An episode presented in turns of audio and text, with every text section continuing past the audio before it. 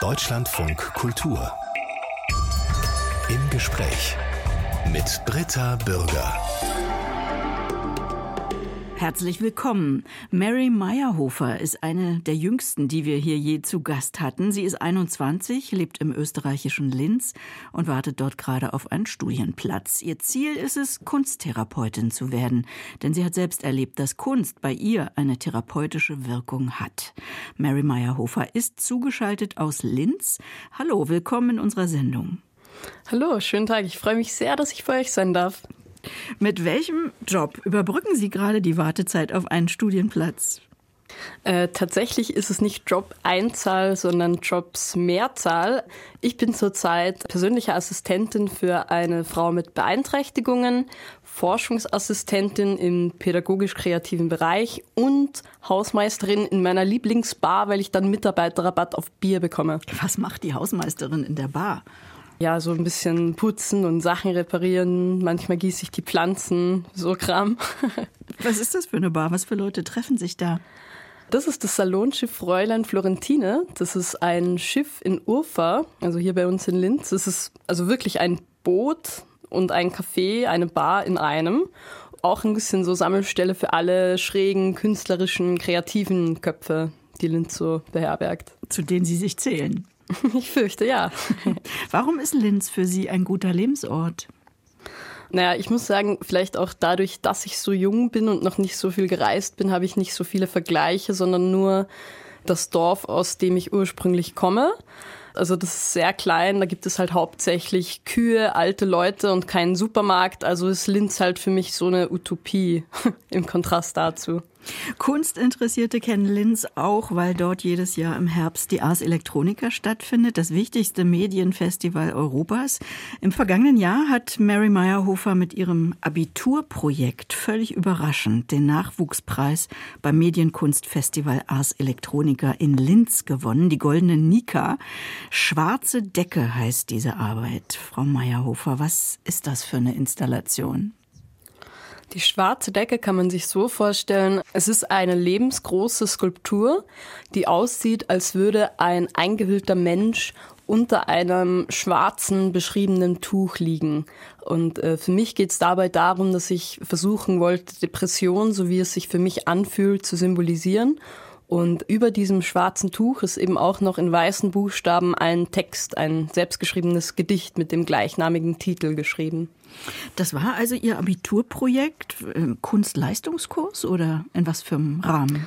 Bei uns ist das eben so, wir haben verschiedene Praxisfächer und ich habe das Projekt gemacht in Textil, also habe damit sozusagen eben im Textilbereich maturiert mhm. und auch eine Eins bekommen. Hurra! Ausgangspunkt äh, war das Gedicht, das Sie auf diese Decke geschrieben haben. Würden Sie uns das vorlesen? Ja, klar, gerne. Dazu ist vielleicht noch zu sagen, dass das Gedicht lange vor der Arbeit an der eigentlichen Skulptur entstanden ist. Und als ich das geschrieben habe, habe ich mir noch nicht gedacht, dass ich damals weiterarbeite. Was war das für ein Moment? Ich hatte es war ein emotionaler Tiefpunkt, dass ich das geschrieben habe. Also eigentlich wären einige Dinge anders gelaufen, dann wäre das Gedicht einem Abschiedsbrief beigelegen. Das heißt, es gab die Überlegung eines Suizids. Ja. Diesem Tiefpunkt hat Mary Meyerhofer dieses Gedicht geschrieben. Lesen Sie es uns vor, die schwarze Decke. Die schwarze Decke. Die schwarze Decke umhüllt einen Menschen, aber der Mensch ist nicht mehr da. Der Stoff ist fest geworden, hat sich versteift und ist erstarrt, als sich die Existenz in Nebel auflöste. Der Mensch ist schon weg, vielleicht seinen Gedanken entflohen oder den Grund der Donau erforschen. Die schwarze Decke hat bereits Tränen aufgesogen und Gebete mitgehört. Sie hat Schreie gedämpft und sich mit Blutflecken geziert. Die schwarze Decke, wie die letzte Ruhestätte einer Mumie, wie ein Sarg für jene, die noch leben, als letzte Erinnerung an alle, die zu müde waren, um sich am Ende des Tages einfach wieder hinzulegen. Wie hat man denn, frage ich mich, an der Schule darauf reagiert? Sie haben sich ja sehr damit gezeigt, selbst persönlich gezeigt. War das dort bekannt, dass Sie immer wieder unter Depressionen gelitten haben? Ja, schon. Also es ist nicht so, dass das erst zu der Zeit irgendwie aufgekommen ist. Ich kämpfe schon mit Depressionen seit meinem elften Lebensjahr. Also Jetzt bin ich 21, wir könnten sagen fast die Hälfte meines Lebens schon. Und ich habe das auch zu diesem Zeitpunkt schon besser gelernt, das besser zu kommunizieren, auch damit nach außen zu gehen. Das Einzige, was für mich besonders schwierig war, war allerdings dann ähm, meine Gefühle ein bisschen von der Arbeit zu trennen. Vor allem, wenn es zum Beispiel um Kritik ging. Hm, an was denken Sie da? da gibt es einen konkreten Moment, ähm, den ich immer wieder benenne. Die Lehrerin, die mich da unterstützt hat bei diesem Projekt, hat an irgendeinem Punkt mal gesagt, pfuscht so viel herum, ich fühle mich wie in der Unterstufe. Und natürlich war das darauf bezogen, dass ich da zu planlos rangegangen bin. Und anders denke ich da immer wieder, wenn mir diese Frage gestellt wird. Hm. Gab es denn psychologische Unterstützung von Seiten der Schule? Mm, nein, aber ich habe auch nicht danach gesucht. Also ich glaube, Verständnis ist schon das äh, Mindeste, was man auch verlangen kann und das habe ich in jedem Fall bekommen. Und die Unterstützung auf äh, therapeutischer Ebene, die habe ich mir schon immer auch woanders gesucht, auch weil ich das gerne trennen wollte.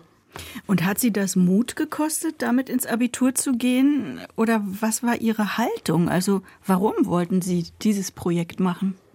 Es ist einfach auch durch den, bei uns nennt man es ja Matura, durch den Matura-Stress auch viel wieder hochgekommen oder so, generell in stressigen Phasen. Und es ist einfach ein Thema, das sich immer wieder auch vorhin in meiner Kunst gezeigt hat. Und ich wollte die Möglichkeit und die Materialien nutzen, um dem mehr Raum zu geben und diesem Impuls, da was zu machen, dem auch nachzugehen. Und das macht auch einfach Sinn für mich. Also ich sehe Kunst nicht als einen Zweck, irgendwie schöne Sachen zu machen, sondern es soll mir irgendwie auch ähm, die Freiheit geben, intuitiv zu sein. Und das war, ja, das war ein Gefühl und dem bin ich einfach gefolgt. Und es hat sich, es hat sich auch richtig angefühlt. Und war das beim Schreiben des Gedichts auch so eine Art Freiheitsgefühl? Also haben Sie das in einem, in einem Fluss geschrieben? Ja, es ist auf einmal entstanden. Ich glaube, irgendwann um drei Uhr morgens oder so. Aber das war mehr so ein Frust, glaube ich, dem ich danach gegeben habe. Eine meiner Hauptmotivationen ist es immer wieder bei Kunst, dass ich Unverständliches verständlich und begreifbar machen möchte. Und der Text sowohl auch das spätere Objekt äh, sind für mich Wege, um Depressionen ein bisschen mehr in die Welt der Gegenständlichkeit zu bringen. Ich weiß nicht, ob ich das fragen darf. Warum haben Sie von dem Suizid in dieser Nacht abgelassen? Hm, ich weiß es gar nicht genau. Also ich habe mehrmals solche Impulse gehabt und wie Sie sehen, ist es bis heute noch nicht so weit gekommen. Manchmal sind es wirklich so kleine, banale Dinge. Ich weiß einmal, da habe ich es gelassen, weil ich dran gedacht habe, wie meine Lehrerin, mein Klassenvorständin, das dann in der Klasse mitteilt, dass ich gestorben bin. Und irgendwie alleine das war dann so schmerzhaft und doch schmerzhafter als die Depression, dass ich es nicht gemacht habe. Aber es kann auch ganz was anderes sein, was einen da irgendwie wieder rauszieht und ja, eben um es als Allegorie zu verwenden, was die, die schwarze Decke da ein bisschen von einem runterhebt. Es hm. können ganz, ganz unterschiedliche Sachen sein. Wie sind Sie auf die Idee gekommen, diese Arbeit dann bei der Ars Electronica einzureichen, also diesem wirklich großen, bedeutenden Medienkunstfestival? Ich bin persönlich eigentlich gar nicht auf die Idee gekommen, sondern äh, ein guter Freund und Bekannter von mir hat da so gesagt, hey, möchtest du da nicht deine Maturaarbeit vielleicht einreichen? Und ja, es wird voll gut passen. Und ich habe eigentlich nicht gedacht, dass das gut passt, eben weil ich bei Ars Elektronika mehr an Technologie und ähm, Filme und ähm, ja, Medienkunst im klassischen Sinne denke und habe es auch wirklich dann auf seine mehrere äh, Bitte quasi dann zum aller, aller, allerletzten Drücker gemacht. Also mhm. am letzten Tag der Abgabe, glaube ich, war das sogar. Ja, erster Erfolg, die Arbeit wurde eingeladen. Zweiter Erfolg, sie wurde mit dem Nachwuchspreis ausgezeichnet und sie standen mit Laurie Anderson auf der Bühne. Hat sie mhm. was zu der Installation gesagt? Ja, da gibt es diesen einen total schrägen Moment in einem ganz unglaublichen Abend immer noch für mich. Also in ihrer wunder wunderschönen Stimme hat sie irgendwas gesagt in die Richtung von My friend said, I'm gonna show you the greatest artwork of this year's exhibition. And then he took me to your piece. Und das von so einer Künstlerin, so einer riesigen Künstlerin zu hören, das, ich weiß nicht, es fühlt sich auch jetzt, wenn ich dran denke, noch wie so ein Fiebertraum an. Also Alleine, dass ich neben ihr stehen durfte, das ist alles ganz unglaublich. Also ein Freund hat Laurie Anderson durch die Ausstellung geführt und gesagt, jetzt zeige ich dir hier das bedeutendste Werk dieser Ausstellung. Großes mhm. Lob, große Ehre. Ich bin ja, keine große Künstlerin, denn ich bin nur 1,57 groß. Das schreibt Mary Meyerhofer über sich bei Instagram. Humor hat sie auf jeden Fall auch. Mary Meyerhofer ist im Jahr 2002 geboren, aufgewachsen im österreichischen Traberg, 30 Kilometer nördlich von Linz. Sie haben eben schon angedeutet, was für ein kleines Kaff das ist. Kannst du es noch ein bisschen schöner beschreiben? Ein schöneres Wort als Kaff oder soll ich Ihnen die Idylle ausmalen? ich würde es gerne ein bisschen vor Augen haben, dieses Traberg. okay, stellen Sie sich vor, Sie fahren von Linz nach Traberg mit dem Bus. Sie müssen einmal umsteigen und beim ersten Mal umsteigen kommen Sie dann in einen Bus, der keine von diesen Knöpfen hat, wo man drücken kann, wenn man raus will. Man muss einfach aufstehen und dem Fahrer so signalisieren, dass das hier ist, wo man raus will. Mhm. Wenn sie kennt sich wahrscheinlich mit Namen. Äh, ja. Man grüßt sich mit dem Nicker, genau.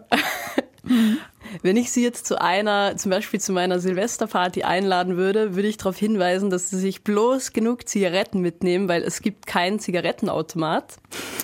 Es gibt auch keinen richtigen Supermarkt. Es ist ein bisschen wie so Vielleicht kennen ein paar Zuhörer und Zuhörerinnen so die Provinzkrimis von der Autorin Rita Falk. Mhm. Die beschreibt immer so Dörfer, die nicht viel haben, außer eine freiwillige Feuerwehr, ein Wirtshaus und äh, eine Kirche.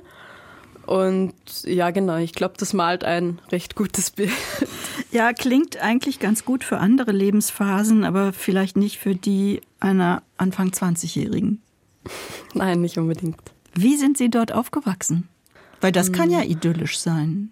Ja, also ich meine, natürlich ist es schön, Wälder und Wiesen. Direkt neben unserem Haus ist auch großes Feld, großer Wald. Ich bin halt allergisch gegen Gräser, also hat mir das noch nie so viel gegeben. Ich würde sagen, schon trotzdem auch relativ behütet, relativ konservativ. Das ist halt, denke ich, trotzdem auch ein bisschen die allgemeine Mentalität am Land. Ich habe nie so richtig viel, außer vielleicht durch so, weiß nicht, Filme oder sowas, irgendwie von Randgruppen mitbekommen. Also das war da halt einfach auch noch nicht so vertreten und das hat dann auch sofort irgendwie mein Interesse geweckt, als ich da mal irgendwie Filme drüber oder so gesehen habe, sei es jetzt irgendwie Künstlerszenen, alternative Leute oder einfach Leute, die anders sind. Hm. Was hat Sie glücklich gemacht und was hat Ihnen Probleme bereitet? Also ich habe schon immer sehr viel Kunst gemacht oder habe zum Beispiel auch eben sehr gern gelesen und gebacken. Das hat mir sehr gut getan. Ich würde aber sagen, dann spätestens so mit 10, 11, 12, da habe ich dann durch Mobbing Probleme mit Magersucht bekommen und ab da spätestens ging es dann ziemlich bergab auch mit meinem mit meiner Meinung von dem Ort, weil ich das Gefühl hatte, jetzt bin ich die Randgruppe und jetzt bin ich der Außenseiter und jetzt passe ich gar nicht mehr rein. Ich glaube, daher hat man kommt sie auch gemobbt? ein bisschen das war einfach, hm, ja gut, warum mobben Kinder irgendwen? Gegenfrage. Ja, weiß ich, kann ja sein, dass es einen Grund gab, einfach weil sie anders waren als die anderen. Nee, ich glaube nicht. Vielleicht, vielleicht war ich auch ein bisschen sensibler. Es gab einfach einen gewissen harten Ton und ich habe halt so darauf reagiert, würde ich sagen. Oder ich habe es mir halt extra zu Herzen genommen vielleicht und gedacht, oh, der hat recht, jetzt muss ich wirklich was an mir ändern und hör deswegen auf zu essen. Haben Sie das selbst als Kranksein empfunden? Ja, schon. Also vielleicht am Anfang noch nicht, aber irgendwann merkt man es natürlich selbst auch, dass was nicht, nicht ganz stimmt mit einem. Sie haben, glaube ich, 30 Kilo abgenommen, bis die Waage nur noch 35 Kilo anzeigte. War das ja. der Moment, in dem Sie dann das erste Mal in eine Klinik gekommen sind? Genau, ja. Ich glaube, mit 11, 12 war ich dann eben das erste Mal eigentlich wollte ich nur zu einer Kontrolle ins Krankenhaus, aber mir ging es eben körperlich so schlecht, dass sie mich gleich dort behalten haben. Und es war auch jetzt im Nachhinein, wo ich ein bisschen älter und ein bisschen schlauer bin, kann ich sagen, dass mir das wahrscheinlich das Leben gerettet hat.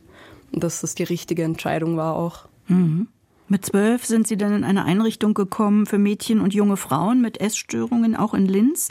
War das eine mhm. WG? Also haben Sie da dann richtig gelebt?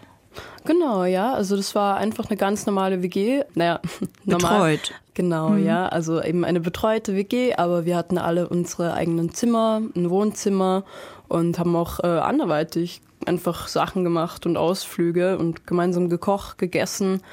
Das war auch, glaube ich, der erste Ort, wo ich mich so richtig, richtig wohl gefühlt habe. Auch mit den Leuten, die mich da umgeben haben. Neue Schule in Linz, Leben ohne Familie. Äh, vermutlich mussten Sie vor allem lernen, für sich selbst Verantwortung zu übernehmen. Wer oder was hat Ihnen dabei am meisten geholfen? Die ein oder anderen Sachen, die lernt man natürlich trotzdem von der Mama und da bin ich auch sehr, sehr dankbar. Ich habe auch ein sehr gutes Verhältnis zu ihr. So Kochen und sowas, das habe ich mir dann viel von meinen äh, Mitbewohnerinnen abgeschaut. Ich glaube, in alles andere bin ich wirklich einfach ein bisschen reingeschlittert. Hm. Sie sind über die Jahre immer wieder in therapeutischer Behandlung gewesen. Wie geht es Ihnen heute? Ich würde sagen, dass ich einen relativ optimistischen Blick auf die Zukunft habe. Ich würde nicht sagen, dass ich jetzt geheilt bin oder von meiner Essstörung schon, aber nicht was Depressionen angeht. Ich spüre das auch öfter noch, dass das irgendwo ein Teil von mir ist, aber ich habe jetzt so viele Jahre damit gelebt und eigentlich eigentlich kann es nur besser werden und was vor allem besser wird, ist, wie ich damit umgehe.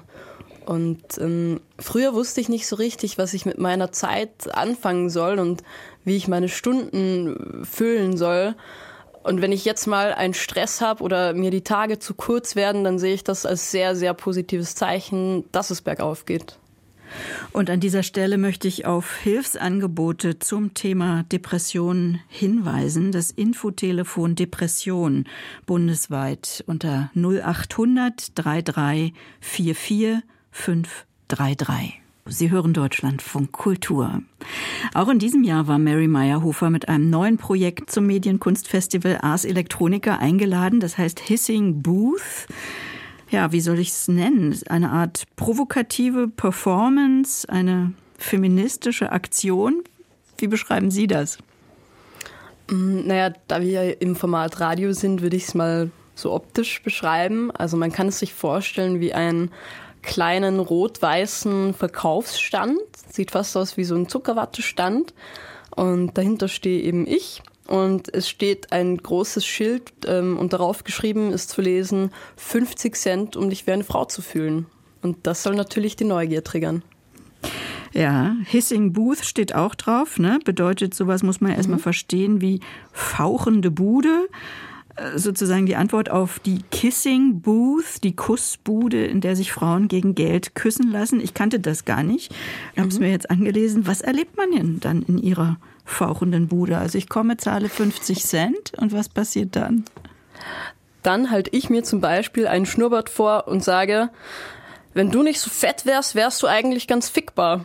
Oder andere Klassiker wie, von so einem süßen Hasen wie dir würde ich gerne mal gestreichelt werden.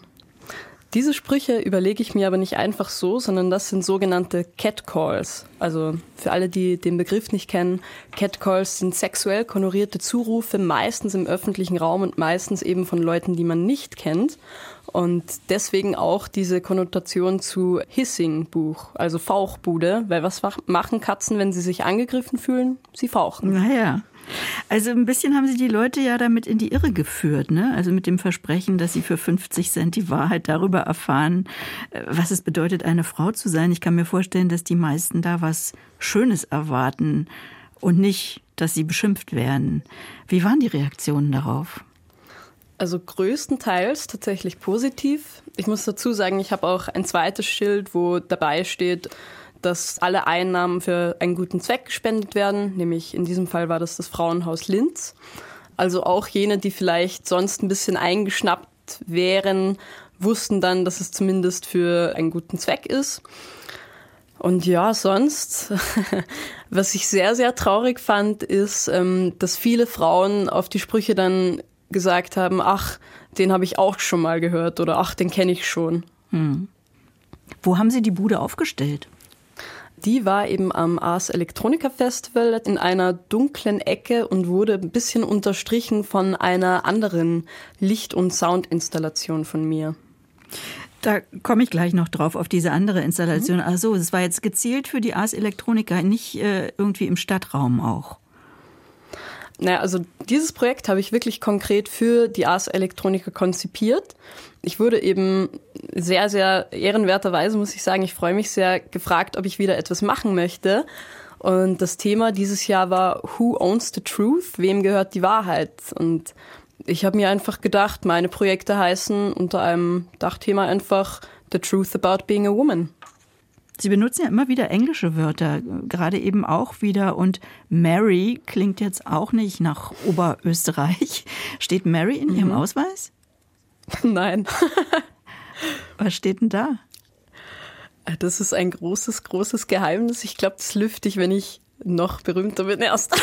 Nein, Ach, schon. Und Meyerhofer ah, ja, steht da auch nicht, oder wie? Doch. Meyerhofer steht da, ähm, aber Mary steht nicht drin, nein.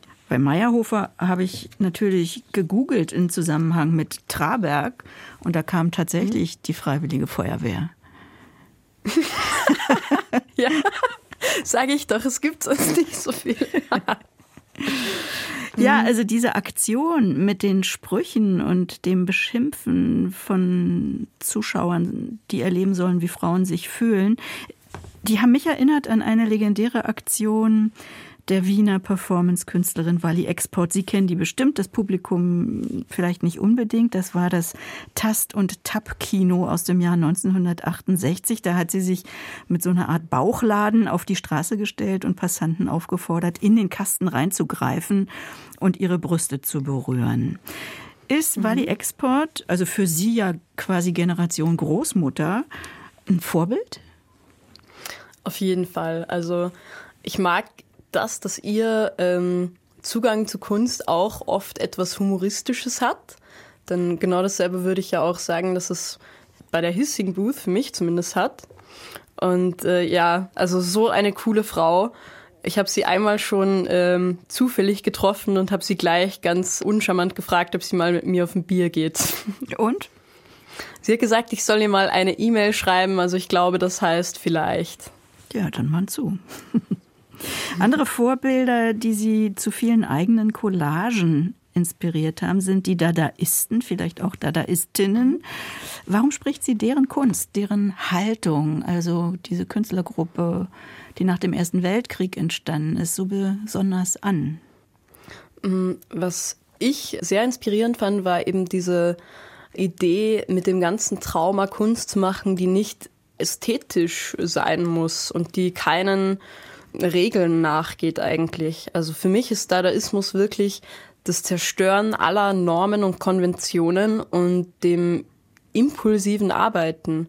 Und das fasziniert mich natürlich sehr im Zusammenhang mit mir selbst, weil auch ich viel einfach impulsiv meiner Intuition nachgehe, ohne vielleicht äh, vorher immer ein klares Bild davon zu haben, wie das aussehen soll. Viele dieser Collagen kann man sehen auf Ihrem Instagram-Account. Was für Themen behandeln Sie da? Hm. Ich würde sagen, manchmal weiß ich das eben im Vorhinein noch gar nicht selbst. Aber allgemein würde ich sagen, befasse ich mich künstlerisch viel mit ähm, Körper, Frauenbild, Feminismus, psychischer Krankheit und Nischenthemen. Genau. Und so auch eben in diesem aktuellen Sexismusprojekt. Wir haben gesprochen über diesen einen Teil, die Fauchbude. Der andere Teil ist äh, eine Installation, die erinnert ja, so an Situationen im Park. Da steht eine Bank, eine Laterne, es ist dunkel. Was passiert in diesem Setting? Es soll eben die Situation nachts im Park mimiken, wo sich ja wahrscheinlich Männer als auch Frauen nicht so sicher fühlen. Und es kann sein, dass zehn Leute an der Bank vorbeigehen, die Laterne flackert und gar nichts passiert. Aber immer wieder reagiert ein Bewegungssensor, der unter der Bank versteckt ist und man hört ein lautes Hey in einer lauten, aggressiven Männerstimme. Oder äh, Schritte, die schneller und lauter werden, als würden sie einen verfolgen. Und man kriegt Angst. Ja, also es soll ein bisschen paranoid machen. Also in beiden Projekten habe ich mir eigentlich die Frage gestellt, wie kann man Alltagssexismus ein bisschen verständlicher machen, vor allem jenen, die sich nicht absichtlich damit beschäftigen und die nicht in ihrer Freizeit in eine feministische Ausstellung gehen. Und deswegen habe ich so ein bisschen diesen Überraschungsaspekt mit reingenommen, weil man dann nicht so einfach Vorurteile haben kann und nicht so einfach daran vorbeigehen kann. Hm. Für die, die sich nicht wie Sie in einer feministischen Initiative äh, engagieren, Catcalls of Linz in diesem Jahr von der Stadt mit dem Frauenpreis ausgezeichnet. Was macht diese Gruppe? Also das Prinzip von Catcalls of Linz gibt es eigentlich in mehreren Städten. Die Initiative Catcalls of sammelt eben über Instagram Catcalls, also eben diese Zurufe, die ungewünschten.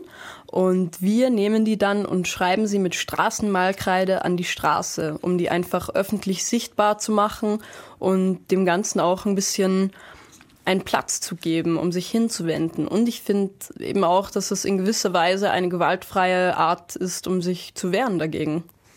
Und wo es noch keine Catcall-Gruppe gibt, könnte man ja mal eine gründen. Schon mit 14 hat Mary Meyerhofer den Verein Charity Heroes gegründet. Den gibt's immer noch, auch wenn Mary selbst nicht mehr dabei ist. Das sind ehrenamtliche Helferinnen und Helfer, die kranke Kinder in Kliniken besuchen. Wie sind Sie auf diese Idee gekommen mit 14? Ähm, also auf die eigentliche Idee bin ich gekommen oder so ungefähr, was im Kopf hatte ich mit zwölf, als ich selbst eben in der Klinik war. Das waren damals wegen Magersucht eben, das waren drei Monate im Stück und ich war auch den ganzen 24. Dezember noch drin, bis mich dann am Abend jemand abholen durfte. Und die Vorweihnachtszeit und Weihnachtszeit im Krankenhaus zu verbringen, ist natürlich ultra mies. Und als ich dann später ein bisschen in die Cosplay-Szene geschlüpft bin und da ein bisschen reingeschnuppert Was habe, für eine Szene? ist das irgendwie Cosplay. Was ist das? Cosplay ist die spielerische Zusammenfindung von Costume and Play. Ah ja. Also quasi Kostüme machen und den Charakter so gut es geht äh, verkörpern. Mhm. Und das hat eben eine ganz eigene Szene mit eigenen Veranstaltungen. Und als ich da dann mehr und mehr Leute kennengelernt habe, habe ich dann irgendwie wieder daran gedacht, wie cool das denn eigentlich wäre und wie sehr ich mich gefreut hätte damals im Krankenhaus, wenn auf einmal Spider-Man durch die Tür kommt. Und so ist langsam die Idee entstanden. Wie sind Sie den Kindern dann in der Klinik begegnet? Was haben Sie gemacht? Ich war Schneewittchen, Ach, warum Schneewittchen?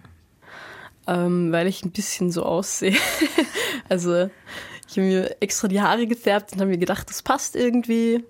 Und ja, also eigentlich war es nur als einmalige Sache gedacht, aber es hat dann so gut getan auch, dass sich irgendwie langsam ein Verein geformt hat. Das war ja eine unheimlich empathische Sache. Ne? Sie konnten nachempfinden, wie sich die Kinder fühlen. Hat sie das aber auch selbst gestärkt, zu fühlen, dass es anderen auch schlecht geht? Ich würde es anders formulieren. Ich glaube, mich hat nicht das gestärkt, dass es anderen auch schlecht geht, sondern dass ich eigentlich selbst was dagegen machen kann. Ich habe gedacht, es ist vielleicht auch leichter, sich da zu zeigen, als sich der gesunden Welt mitzuteilen und zu öffnen. Ich glaube, an das habe ich gar nicht so viel gedacht. Also ich zumindest im jungen Alter war mit meinen psychischen Problemen sehr viel in meiner eigenen Welt. Vielleicht, weil ich auch schon so ganz gesund das Gefühl hatte, dass ich manchmal nicht so richtig reinpasse oder nicht ganz glücklich bin. Aber ja, wie gesagt, für mich hat der Aspekt irgendwie mehr bedeutet, dass ich äh, wirklich auch was dagegen machen kann und äh, Leuten, denen es schlecht geht, auch ein bisschen was äh, von der Kindheit zurückgeben kann. Ist das vielleicht der Ursprung Ihres Interesses an Kunsttherapie? Ich glaube schon, ja. Also das und dass es eben für mich selbst ein sehr therapeutischer Prozess ist. Kunsttherapeutin zu werden ist derzeit Ihr Berufsziel. Was für eine Ausbildung haben Sie denn vor? Mm, Naja, also als allererstes würde ich sehr, sehr gerne erstmal Kunst studieren, da ich na, natürlich auch selbst sehr, sehr, sehr gerne weitere Techniken erlernen würde und einfach auch mich weiter mit Kunst beschäftigen möchte. Und äh, dann würde ich gerne die zusätzliche Ausbildung eben im äh, sozialen und pädagogischen Bereich noch dazu machen. Und haben Sie jetzt eine Mappe eingereicht? Ja, ich habe mich schon zweimal beworben. Ich weiß auch, also in Linz zumindest. Und es ist nicht ganz so gut gelaufen. Also das letzte Mal hat mir dann der Typ, der Abteilungsleiter, gesagt, geh doch mal in eine Ausstellung oder so. Und äh, ja, seitdem bin ich ein bisschen pissig auf den. Lieber Frank, wenn du das gerade hörst. naja, genau. Aber ich werde es einfach nochmal probieren und dann sehen wir schon weiter. Also Sie halten an Linz fest, ja? Sie könnten sich ja überall mhm. bewerben. Ähm, das stimmt, aber ich bin gerade eben hier in eine WG gezogen. Und äh, eigentlich gefällt es mir auch hier total gut. Also ich mag es total gerne hier zu sein. Ich lebe sehr gerne jetzt in meiner WG. Und vielleicht ist es auch einfach noch nicht Zeit. Und haben Sie Vorstellungen, in was für einem Rahmen Sie gerne arbeiten würden als Kunsttherapeutin? Mhm. Also ich könnte mir sehr gut auch vorstellen, in einer psychiatrischen Klinik zu arbeiten oder in einer Rehabilitationsklinik. Ähm, muss nicht mal unbedingt nur mit Kindern sein. Ich würde es auch sehr spannend zu finden, mit älteren Leuten, die vielleicht ihr Leben lang noch nie einen Pinsel gehalten haben, zu arbeiten. Also es würde mich beides sehr interessieren. Hm. Dann wünsche ich, dass es äh, ja erstmal bald klappt mit einem Studienplatz. Jetzt, wann ist die nächste Chance? Ah, ich glaube, es dauert noch äh, bis Ende des Wintersemesters. Genau. Aber ich weiß nicht so recht. Wie gesagt, mal gucken, vielleicht ist es auch einfach noch nicht Zeit. Und das ist auch okay.